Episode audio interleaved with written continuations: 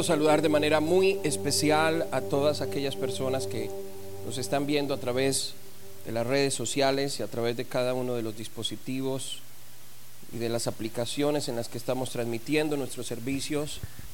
Un saludo muy especial para todos, igual manera un saludo especial para ustedes, hermanos, qué gusto verles, aquí tenerles con nosotros.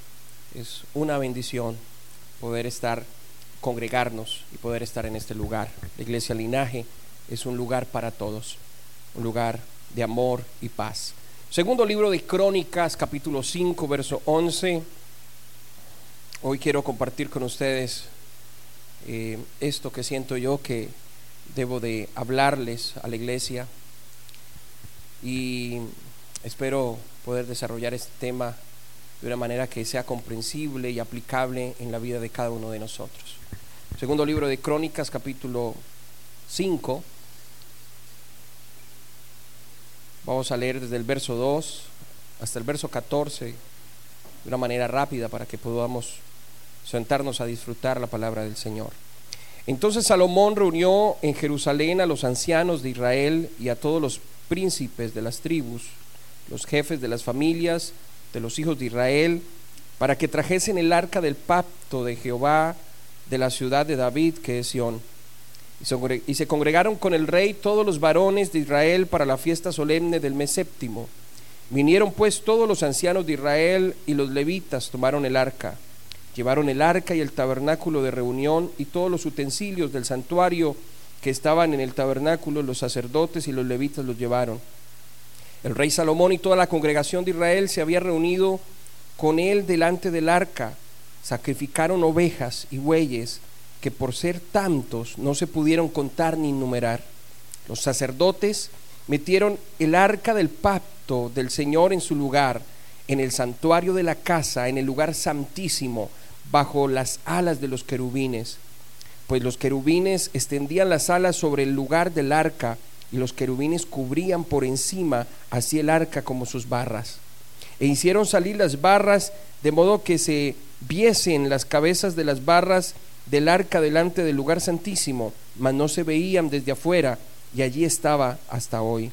En el arca no había más que dos tablas de Moisés que Moisés había puesto en Ored, con las cuales el Señor había hecho pacto con los hijos de Israel cuando salieron de Egipto y cuando los sacerdotes salieron del santuario, porque todos los sacerdotes que se hallaron habían sido santificados y no guardaban sus turnos, y los levitas cantores, todos los del Asaf, los de Emán y los de Jedutún, juntamente con los hijos de y sus hermanos vestidos de lino fino, estaban con címbalos y salterios y arpas al oriente del altar, y con ellos ciento veinte sacerdotes que tocaban trompetas. Cuando sonaban pues las trompetas y cantaban todos a una para alabar y dar gracias al Señor, y a medida que alzaban la voz con trompeta y címbalos y otros instrumentos de música, alababan al Señor diciendo, porque Él es bueno, porque por su misericordia, porque su misericordia es para siempre. Entonces la casa se llenó de una nube, la casa del Señor, y no podían los sacerdotes estar allí para ministrar por causa de la nube, porque la gloria del Señor había llenado la casa de Dios. Gloria al Señor. Siéntense, tengan la bondad, estimados hermanos. Gloria a Dios. Gloria al Señor. Qué bonito es sentir, contemplar y ver la gloria de Dios en nuestras vidas. Este fue un hecho muy interesante que sucedió en el momento en que Salomón construyó el lugar santo, el lugar santo y lugar santísimo, un lugar especial para el arca del pacto. Y cuando fue colocada el arca del pacto y todos los sacerdotes, dice que 120 sacerdotes estaban en el templo, estaban en el lugar reunidos y alababan y glorificaban a Dios, dice que la gloria de Dios, en hebreo la Shekinah de Dios, el resplandor de su gloria, llenó el lugar que aquellos que estaban ministrando en el lugar no podían ministrar. No se podía eh, seguir cantando, no se podía seguir tocando porque la gloria de Dios era tan profunda, tan palpable, que realmente tuvieron que salirse de ese lugar porque la gloria de Dios era muy grande, muy maravillosa. Viviendo bajo el resplandor de su gloria, necesitamos que la gloria de Dios deje de ser tan común en nuestras vidas. Porque tenemos un serio problema, iglesia, y es que nos hemos acostumbrado tanto a venir a las iglesias. Y yo tengo esa expresión que tal vez usted me ha escuchado y, en alguna ocasión eh, he dicho que no podemos ser tan culteros. Que una persona cultera es una persona que depende solamente del culto. Que si no viene a culto cada ocho días o, entre semanas, si no está en la iglesia, ya es una persona que siente que se está apartando del Señor. Y, ah, y eso nos sucede cuando vemos hermanos que dejan de venir por un mes y al mes cuando vamos a visitarle, animarles, nos toca como los carros viejos empujarlos para que prendan, ¿verdad? Y nos toca como, como que eh, de cierta manera animarles para que vengan. No, no deberíamos, hermanos, animarnos para venir a buscar el eh, el rostro del Señor. Yo pienso que deberíamos apoyarnos para aprender y para crecer, pero no para, para que vengamos a la casa de Dios, porque eh, el, el salmista dice, yo me alegré con los que decían a la casa del Señor, iremos. O sea, tiene que ser parte de nuestra convivencia, tiene que ser parte de nuestro ser el querer venir a la casa de Dios, el anhelar venir a la casa de Dios, debe ser parte de lo que nosotros somos. Pero cuando aquellas personas que, ya no vienen a la casa de Dios dejan de venir por una semana, por dos semanas, por tres semanas, cuando vamos a verles ya son diferentes. Ya aquella, aquel hermano que, no gritaba en casa ya empieza a gritar en casa. Aquel que no decía malas palabras ya comienza a decir malas palabras. aquella que no escuchaba música rara o extraña, diferente a las alabanzas que normalmente los cristianos oímos, ya cuando llegamos están escuchando ahí al hermano Maluma y, y otro tipo de hermanos que, les falta mucho para ser hermanos, ¿verdad? Y, uno dice, pero ¿cómo? ¿Cómo si lleva 10 años siendo cristiano, si se bautizó siendo un adolescente, una joven? ¿Por qué deja de venir dos veces al culto y ya como que se cambia todo el concepto que tiene del Evangelio? Porque no, hemos dependido solamente de la reunión, hemos dependido del lugar donde nos reunimos y se nos ha olvidado que necesitamos no solamente venir a contemplar la gloria de Dios en el templo, sino de llevarnos la gloria de Dios para nuestros hogares. Vivir siempre bajo el resplandor de su gloria. Vivir siempre reconociendo las cosas maravillosas que Dios hace por nosotros. Porque el problema es cuando se nos vuelve común las cosas sagradas. Las cosas, las cosas especiales de Dios se nos vuelve común, como que ya venir a la iglesia es algo normal, voy, me siento y, ya, eh, voy y canto y, voy y escucho al pastor dos horas ahí regañarme eh, a través de la predicación y ya me voy, ya cumplí, ya cumplí con eso, ya, ya estuve en el culto, ya me voy otra vez para ir a aprender Netflix o para ir a ver videos chistosos en, en en Facebook o en YouTube, y porque ya cumplí con Dios, mi hermano, y hemos caído en una religiosidad, hemos caído en la religión tradicional. Y aunque no, no encuentre usted crucifijos o santos en, en nuestros templos, pero sí los hay en nuestros corazones, nos hemos vuelto religiosos.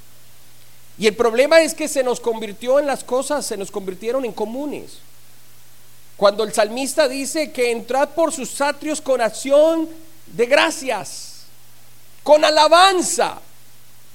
O sea, reconozcamos que Él es Dios y que Él nos hizo y no nosotros a nosotros mismos, que somos pueblo suyo y somos ovejas de su prado. O sea, no, sé si usted ha percibido cuando tenemos niños pequeños, así como Candy, como Santi, y como Adelaida, cuando esté un poquito más grande, pero yo, sé que ella, cuando ve al papá, se alegra, ¿verdad? Cuando ve a la mamá, se alegra. Cuando, cuando, cuando los niños ven que sus padres llegan, por lo menos Joseph sale, cuando yo voy con la mamá, yo veo que Joseph sale a encontrarnos en el carro, sale a vernos. Y, yo sé que cuando el hermano Jorge ha llegado a la casa y, lleva horas sin ver a Candy, Candy se alegra y brinca y salta. Yo me la imagino corriendo por un lado, porque si lo hace cuando llegamos nosotros a visitarles. ¿Cuánto más cuando el papá o la mamá llega, verdad?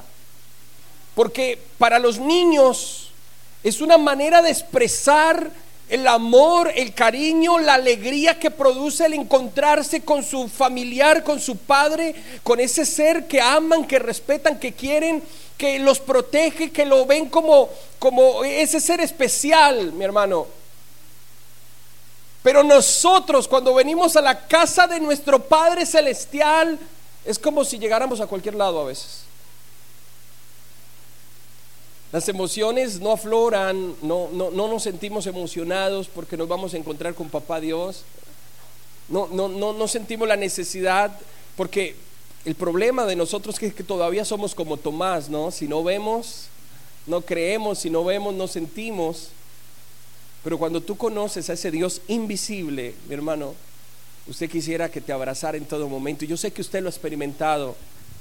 Yo sé que en algún momento usted ha estado en la cocina haciendo algún, algún plato especial y de repente usted está alabando al Señor y comienza a salir lágrimas de sus ojos. Y no, no, no estoy hablando de la cebolla que está picando, estoy diciendo que, que comience usted a percibir a Dios. Y si todavía no lo ha experimentado, pídale al Señor que usted pueda percibirlo en todo momento, que no se convierta en algo muy común, sino que sea algo especial. En la antigüedad, eh, en la mitología griega existía un rey, me gusta mucho la historia de él, que es el rey Midas. Creo que en algunas ocasiones le he comentado sobre el rey Midas, que él tuvo un encuentro en, su, en la mitología, esto no es bíblico, es, mitología, obviamente griega. Dice que eh, este rey Midas se encontró con Dionisio y este dios le dijo, lo, lo llevó a que pasara un, tiempo con él y después de que estuvo con él le dijo, pídame lo que quieras. Y Midas dijo, yo quiero que todo lo que yo toque se convierta en oro. Todo lo que yo toque se convierta en oro. Y, y, obviamente se le cumplió el deseo. Y, y, si él tocaba un árbol se convertía en oro, si tocaba un zapato se convertía en oro, si lo que tocara con sus manos se convertía en oro. Y bueno, al principio maravilloso, ¿verdad? Porque eh, todo lo que tú quieres eh, lo podías convertir en oro y, podías empezar a ser súper millonario con tanto oro. Pero después cuando quiso abrazar a su hija, se dio cuenta que no podía hacerlo, porque al tocarla se convertiría en una estatua de oro. Yo me imagino que en algún momento el perrito o el gatico se le acercó para que lo acariciara y lo convirtió en oro. Y ahí se dio cuenta que lo más importante y lo más maravilloso no lo podía contemplar. Y aunque no me voy a enfocar en la avaricia, ni me voy a enfocar en el problema del amar las riquezas más que a Dios, pero hay cosas que son tan sencillas, tan importantes, que tienen mayor valor que el mismo oro, que el mismo oro. Sin embargo, yo quiero hoy hablarle de la importancia de tener la bendición de Dios, la importancia de vivir bajo el resplandor de Dios, porque a veces tenemos la idea absurda de que ser bendecidos por el Señor es tener plata. Y, existe en el, en el mundo religioso, existe el Evangelio de la prosperidad, que es un evangelio mal enfocado, donde te dice que si tú estás bien con Dios debes estar bendecido económicamente. Y no es así, no es así del todo. Nosotros encontramos que la palabra del Señor nos enseña que hay cosas más ricas, más valiosas que el mismo oro. Amén. Pero a veces nosotros analizamos y decimos, bueno, ¿por qué Dios no me prospera? ¿Qué es lo que me hace falta para estar prosperado? ¿Por qué yo trabajo y trabajo y trabajo y, me esfuerzo y madrugo y trasnocho y salgo y estoy ocupado, pero parece ser que mi esfuerzo no trae un buen resultado. Parece ser que mi esfuerzo no, no, no, no da los frutos necesarios porque el estar ocupado no significa que seamos eficientes. El estar ocupado no significa que estemos haciendo las cosas bien. Y eso tenemos que entenderlo.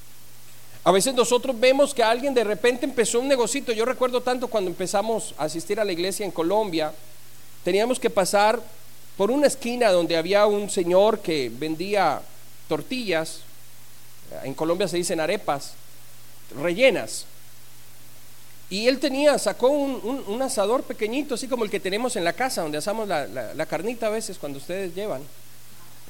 Y, ahí vendía unas cuantas arepas, unas cuantas tortillas, no era mucho. Y nosotros siempre pasábamos por ahí, olíamos la tortillita, qué rica la tortillita, y íbamos al culto y salíamos, siempre pasábamos por el frente. Pero habían pasado como dos meses cuando ya no estaba en, ese lugarcito, sino que estaba en un localcito, ahí mismo en la esquina, había alquilado el local de la esquina. Ya no estaba en la calle con su, con su asador, sino que en la esquina ya tenía mesitas, ya la gente se podía sentar en la mesa. Y yo decía, vea, y, era un paisa, un paisa eh, de por sí se considera una persona de negocio, trabajador, esforzado. Y bueno, y nosotros seguíamos pasando por ahí, pero no arrimábamos a comer arepas, ni, ni tortillitas, ni nada. Pero como a los dos meses siguientes ya no era solamente el localcito, era toda la esquina que había alquilado ese hombre. Y eran cantidades de personas que entraban a comprar y a comprar. Hasta ahí nos animamos nosotros a entrar a comprar. Íbamos y comprábamos esas tortillitas deliciosas, rellenas de queso, rellenas de pollo, de carne. Bueno, que no se note que no he almorzado, ¿verdad? Pero, pero era impresionante y uno decía, pero ¿cómo una persona que empezó hace pocos meses ahora ha sido tan prosperado? Y es increíble, porque yo digo, bueno, nosotros muchas veces quisimos salir a vender hasta empanadas, pero ese día llovía.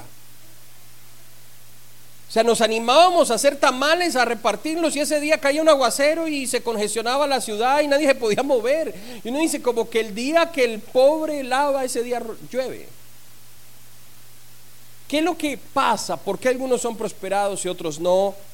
¿Y por qué algunos marcan la diferencia y otros no?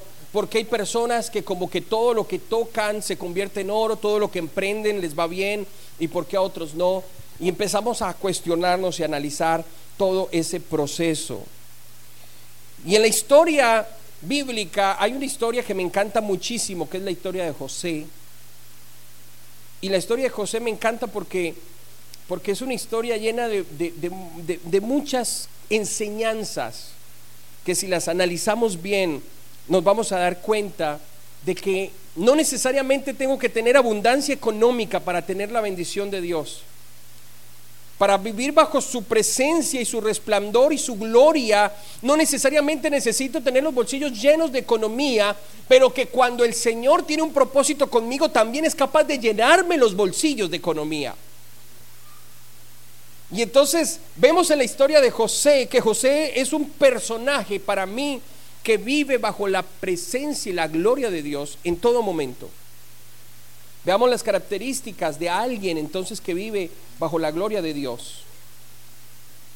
José era un joven, hijo de Jacob, hermano de doce personas, doce hijos, 12, 11 hermanos tenía él. Y José tenía la bendición de ser el preferido del Padre. Y usted dice, bueno, ahí se comienza a ver la bendición de Dios porque era el preferido del Padre, ¿verdad? Eh, a, diferencia de sus hermanos, que sus hermanos, eh, tal vez muchos de ellos no estudiaron porque les tocó trabajar.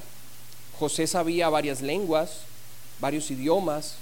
José era contador, sabía de contabilidad, sabía de números, le ayudaba a su padre a llevar cuentas.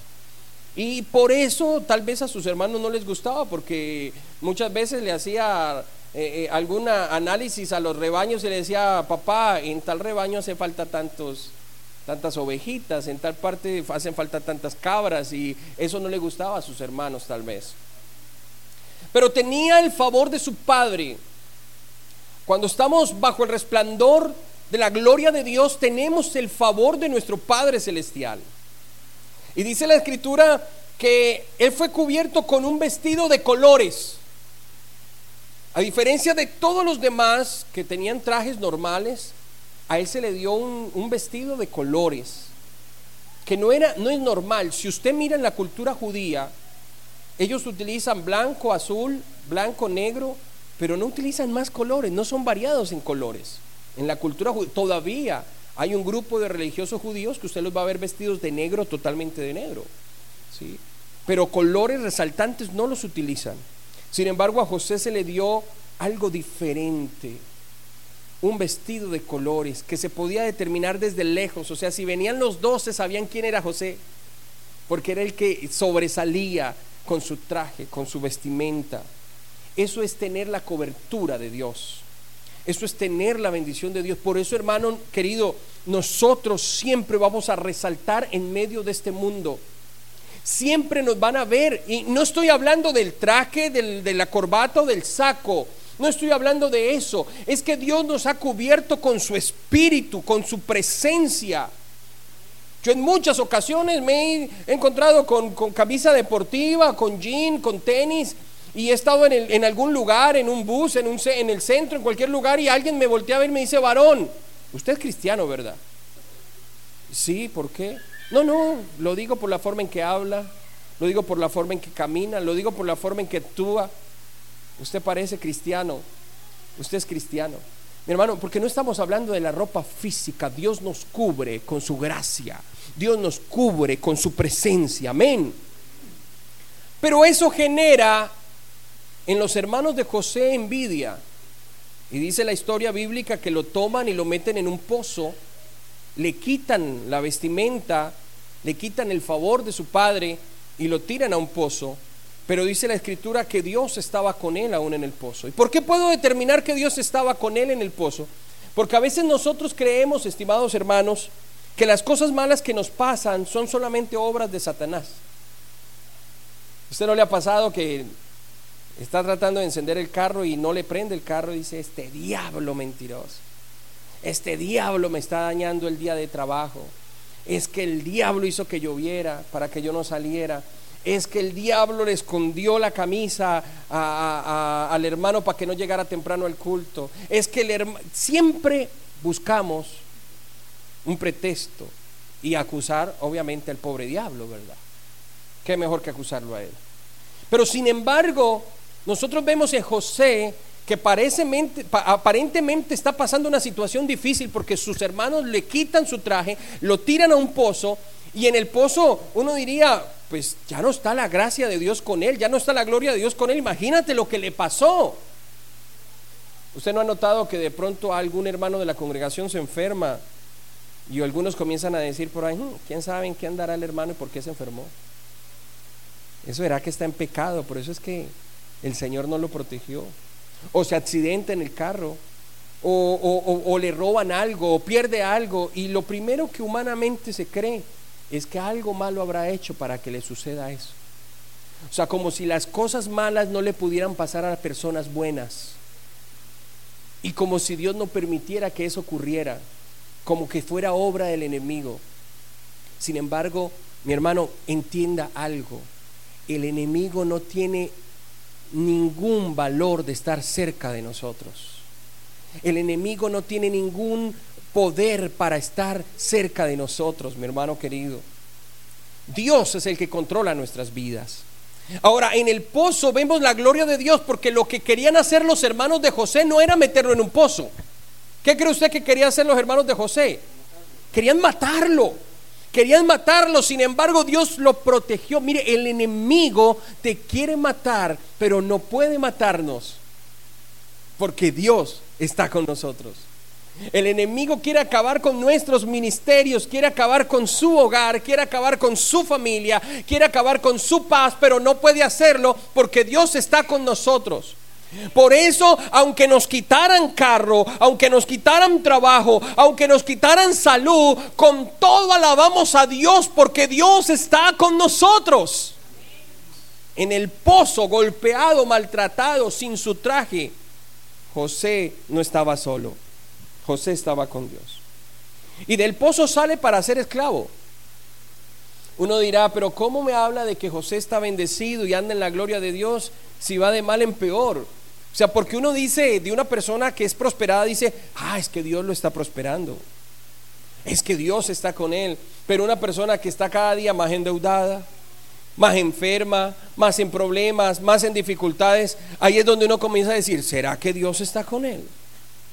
¿Se acuerdan los amigos de Job? Los amigos de Job empezaron a preguntarse, Algo habrás hecho, Job, para que hayas perdido todas tus riquezas. Algún pecado oculto tendrás para que te esté yendo mal. Mi hermano, déjenme decirle que la prosperidad económica no representa la bendición de Dios. La prosperidad económica no representa de que la persona esté bien con Dios. Y tampoco la escasez económica representa que la persona está mal con Dios. Dios nos lleva por senderos diferentes para enseñarnos lo que realmente vale la pena y lo que vale la pena es que su presencia esté con nosotros, que su gloria esté con nosotros. Y mientras que Dios esté con nosotros, hermano, la escritura dice que pueden faltar las vacas del corral, puede faltar el producto del olivo, puede faltar lo que sea, mi hermano, pero que no nos falte su gloria, que no nos falte su presencia, que no nos falte su amor, la esperanza, su misericordia con nosotros. Y allá siendo un esclavo, Dios estaba con él y todo lo que hacía prosperaba, dice la escritura. Tanto que Potifar dijo, te voy a poner en un rango más alto, no serás un simple esclavo, vas a ser mi administrador de la casa. Porque Dios estaba con él. Mi hermano, aún en la escasez Dios nos prospera. Aún en la escasez Dios nos ayuda y nos guarda. ¿Y sabe por qué lo sé? Porque en la escasez es cuando Dios envía bendición sobre nosotros. ¿Cuántas veces hemos estado en casa sin comprar el mercado, sin tener para el mercado? Y estando así, nos llega un hermano de visita y nos trae algo, nos llega un amigo. El Señor utiliza inclusive gente inconversa y desconocida para bendecirnos. Y yo sé que usted lo ha experimentado. Ahora la pregunta es, ¿reconoces que eso es obra de Dios? ¿Reconoce que es Dios sustentándote? ¿Reconoce que Dios es capaz de enviar cuervos para alimentarte? Aleluya. Así que cuando no tengo, no tengo problemas, porque si lo tengo a Él, lo tengo todo. Gloria al Señor. Ahora, estando con Potifar, se le puso la situación difícil. Lo acusaron de algo difícil. Lo acusaron de haber querido violar a la dueña, a la esposa del dueño. Y terminó en la cárcel. Terminó en la prisión. Y usted diría, pero si Dios estaba con él, ¿por qué no lo restituyeron estando en la prisión? Porque el juez no lo llamó y le dijo, venga señor José, discúlpenos, hemos cometido un error con usted, ya hicimos la investigación, nos dimos cuenta que era una calumnia. Salga de aquí y metamos presa a esta mujer por mentirosa. No. Usted ve que él pasó varios, varios tiempos en la cárcel, varios lugares en la cárcel. Usted se da cuenta que él tuvo que pasar situaciones difíciles ahí e inclusive le ayudó a alguien que salió y ese alguien se olvidó de él. Y pasó el tiempo y pasó el tiempo hasta que Dios hizo lo que tenía que hacer para que saliera y se convirtiera en el gobernador de Egipto. Y ahí es donde nosotros encontramos que la gloria de Dios debe estar con nosotros aún en los momentos más difíciles, aún en la enfermedad Mire, hay gente que ni se acuerda de Dios cuando está enfermo. Parece, parece extraño, porque uno, uno dijera, bueno, es en el momento más difícil cuando deberíamos buscar a Dios. Hay gente que no. Y usted va a ver en Apocalipsis, cuando vienen las plagas, cuando vienen las situaciones difíciles en los hombres, dice que ni así se arrepintieron ni así reconocieron la necesidad. Y usted va a encontrar gente que se está muriendo por un cáncer, que se está muriendo por una enfermedad, que se está muriendo por la diabetes. Y usted le dice, pero vamos a buscar del Señor. No, otro día será. Ahorita no puedo. Usted encuentra gente que no tiene ni trabajo, que no tiene plata, que no tiene dinero y usted le dice, venga, pero yo te llevo a la iglesia. No, es que no tengo plata. No, yo te llevo. No, qué pena con usted. Qué compleja es la gente, mi hermano. Pero qué bonito es cuando nosotros le reconocemos en todo tiempo, en todo momento. José como gobernador, muchos dirían, ahí sí estaba Dios con él. No, Dios estuvo con él en todo el tiempo. Dios estuvo con él en todo momento. Dios está con esta iglesia cuando somos poquitos, cuando venimos mucho, cuando tenemos un lugar especial, cuando tenemos... Dios está con nosotros en todo tiempo, mi hermano. ¿Sabe? La Biblia habla de la gloria de Dios más de 400 veces. Romanos capítulo 11, verso 32. Porque Dios sujetó a todos en desobediencia para tener misericordia de todos. 11 verso 33 dice, oh profundidades de las riquezas de la sabiduría y de la ciencia de Dios, cuán insondables son sus juicios e inescrutables sus caminos. Verso 34 dice, porque ¿quién entendió la mente del Señor o quién fue su consejero? ¿O quién le dio a él primero para que él fuese recompensado? Porque de él y por él y para él son todas las cosas. A él sea la gloria por los siglos. Amén. ¿Sabe? Dios está interesado en que nosotros vivamos bajo su resplandor. Pero para eso necesitamos unos puntos especiales. Yo veo que para que José viviera en el resplandor de Dios se necesitó de varios puntos. Primero, para usted vivir bajo el resplandor y la gloria de Dios necesita salir de Egipto. Si usted no es capaz de sacar de Egipto de su corazón, yo no estoy hablando, hermano, de dejar de ser mundano simplemente porque dejaste de ir a sitios o hacer cosas que tal vez es las que llamamos cosas malas o cosas mundanas. Estoy hablando de que saque a Egipto de su corazón. ¿Sabe por qué el pueblo de Israel no pudo entrar a la tierra prometida? Porque el pueblo de Israel salió de Egipto, pero no sacó a Egipto de su corazón. Vivían en el desierto, habían contemplado la gloria de Dios y, miren lo, lo, que sucede. Vieron el mar abrirse, vieron el maná caer durante 40 años, vieron tantas cosas que Dios hacía con ellos y aún así, todavía cuando medio tenían sed, estaban peleándose y diciendo, ¿para qué nos sacaron de Egipto? ¿Por qué nos trajeron a morir acá? Allá estaríamos mejor. Y usted mira esa generación que vive anhelando y recordando su pasado. Lo que necesitamos, iglesia, es sacar eso de nuestro corazón. El pueblo de Israel, mientras que estuvo en el, en, en el desierto, lograban caminar cuando ellos miraban la nube. Usted se va a dar cuenta que si la nube no se movía, ellos no se movían. Pero si la nube de gloria de Dios se movía, ellos se movían. Para eso se necesitaba estar muy pendiente de la nube. Se necesitaba estar pendiente de lo que realmente importa. Pedro se empezó a hundir cuando quitó la mirada de Jesús y la puso en las tormentas puesta la mirada en Jesús, el autor y consumador de la fe. Mi hermano, aquí no vinimos a ver al pastor, ni a la esposa del pastor, ni a los hijos del pastor, ni al hermano que vino de Colombia, ni al otro hermano que llegó cantante. No, nosotros hemos puesto nuestra mirada en el Señor. Si hay gente que uno admira, hay gente que uno quiere, hay gente que uno aprende de ellos, pero mi hermano, nuestra mirada está puesta en Jesús. Es Jesús nuestra fortaleza usted se va a dar cuenta que en el proceso el pueblo de Israel empezó a tener dificultades y salían serpientes y los mordía y morían. Y Dios le dijo a Moisés, levanta una serpiente de bronce en el desierto. Y cuando levantó la serpiente, todo aquel que volteaba a ver la serpiente se salvaba. Era sano inmediatamente, pero habían muchos que preferían mirar el dolor aferrarse al dolor que, le había producido la serpiente en su, en su pierna, en su brazo, donde sea, y no levantaban la mirada a la serpiente de bronce. Hermano, necesitamos nosotros reconocer que Jesús hizo una obra en la cruz del Calvario para salvarnos a nosotros.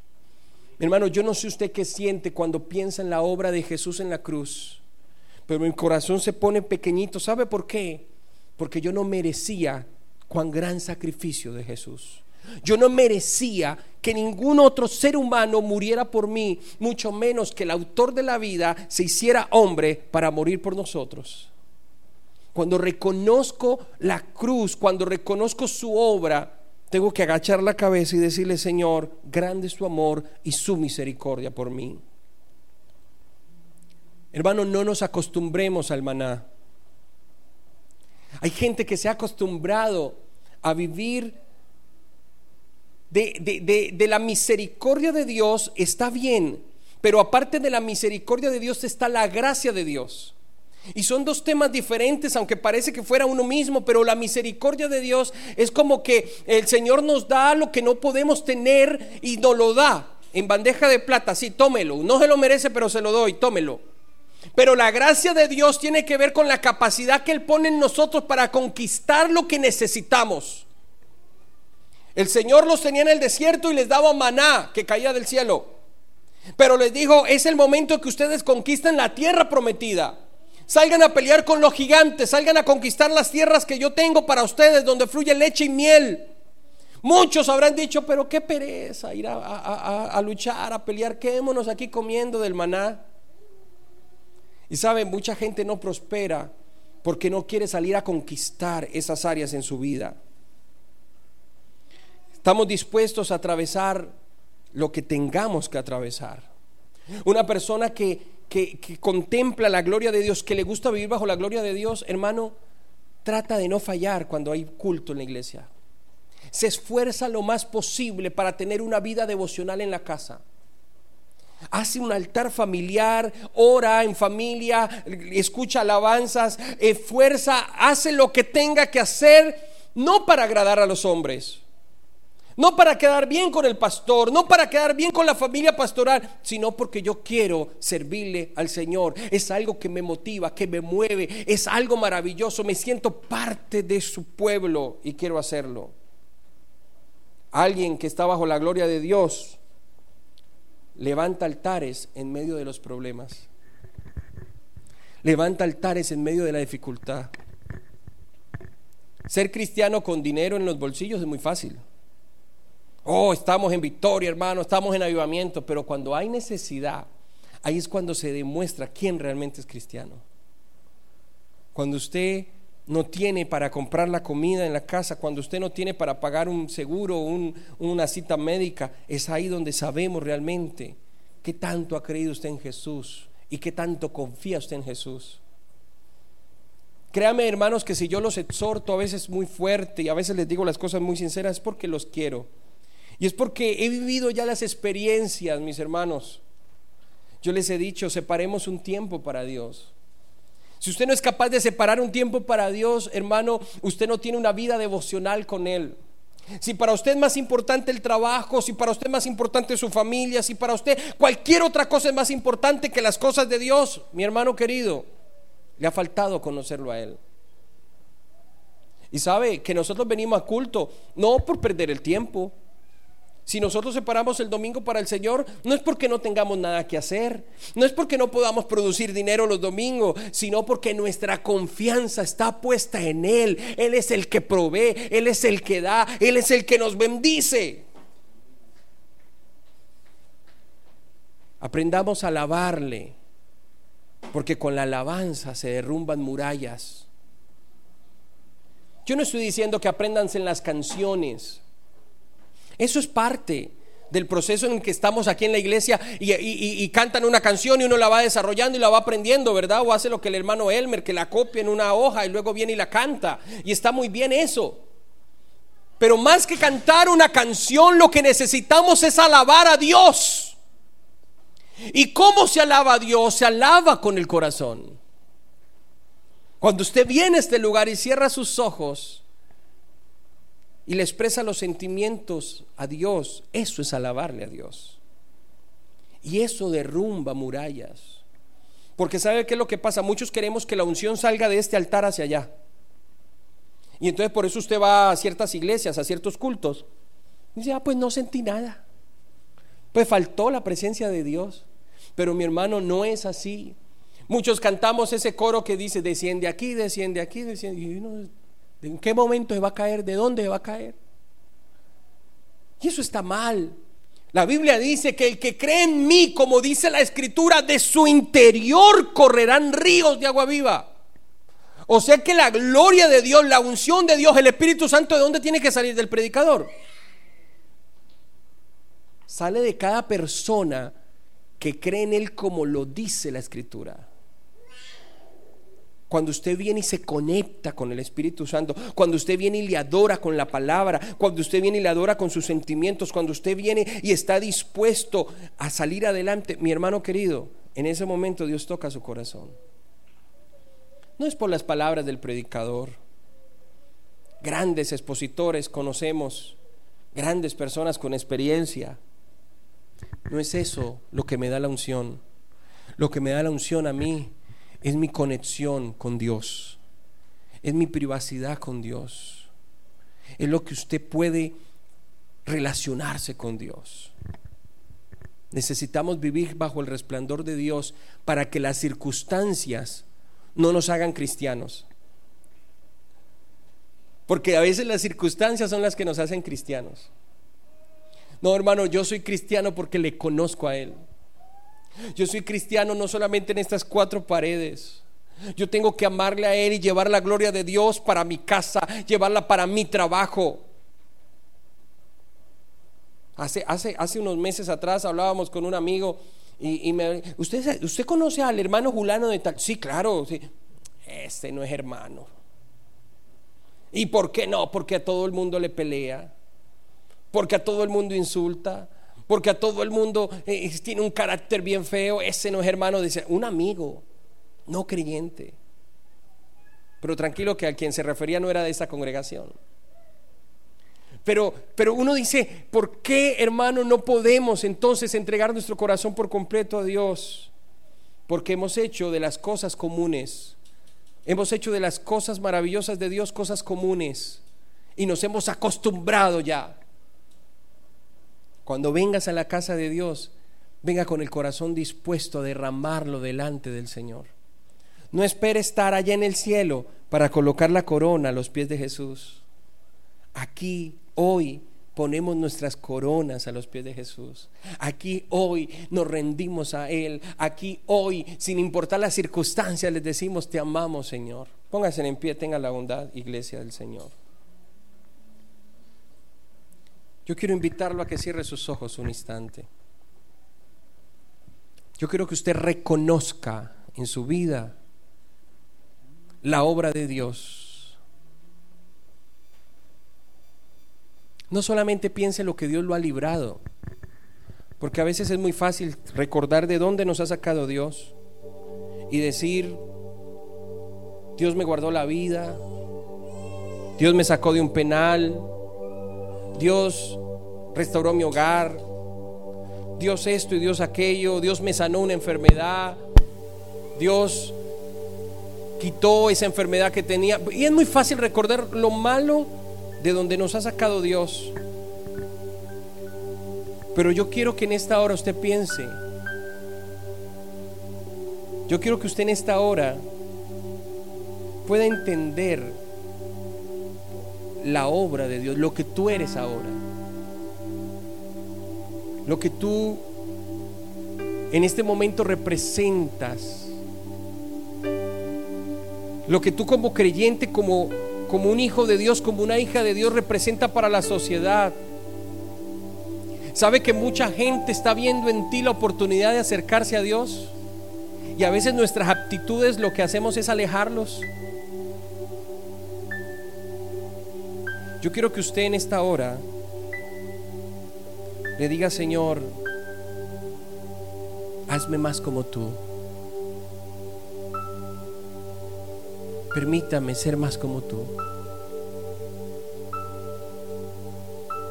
Permítame valorar las cosas pequeñas, las cosas sencillas, las cosas que otro no valora, permítame valorarlas. Si Dios te ha sembrado en esta iglesia linaje, es porque Dios confía en ti y tiene un propósito contigo. Iglesia del Señor, Dios confía en ti y tiene un propósito contigo. Dios te ama, Dios te ha guardado, te ha protegido, porque tiene un propósito contigo. José vivió situaciones muy difíciles, pero al final estuvo de, gobernante para protegerle la vida a su familia. La gloria de Dios, la Shekinah de Dios, la presencia de Dios. Yo recuerdo que en Venezuela salíamos a trabajar con un hermano que se había convertido ya al Señor y vendíamos sillas a crédito. Pero de repente alguien nos decía, oye, ustedes son, son hermanos, sí, somos creyentes. ¿Será que puede orar por mi hijo que está enfermo? ¿Será que puede orar por mí que quiero, que necesito de Dios? Y que usted en su trabajo pueda poner sus manos sobre alguien y decirle en el nombre de Jesús recibe sanidad. Hermano, usted tiene que ser instrumento de la gloria de Dios en todo lugar. Usted tiene que ser instrumento de la gloria de Dios en todo momento, no solo aquí en estas cuatro paredes. Aquí todos somos santos. Pero allá afuera necesitamos compartir esa gloria. Y cuando vengas los domingos, los miércoles, los días que tengamos servicio, usted no venga como, como que una cita más. A veces en el, en, el, en el fútbol nos, nos, animamos más. Uy, va a jugar la selecta, uy, va a jugar no sé qué, y nos ponemos la camisa y vamos al Aquí estamos así, como que pasivos. Abra su corazón. Abra su corazón, gloria a Dios.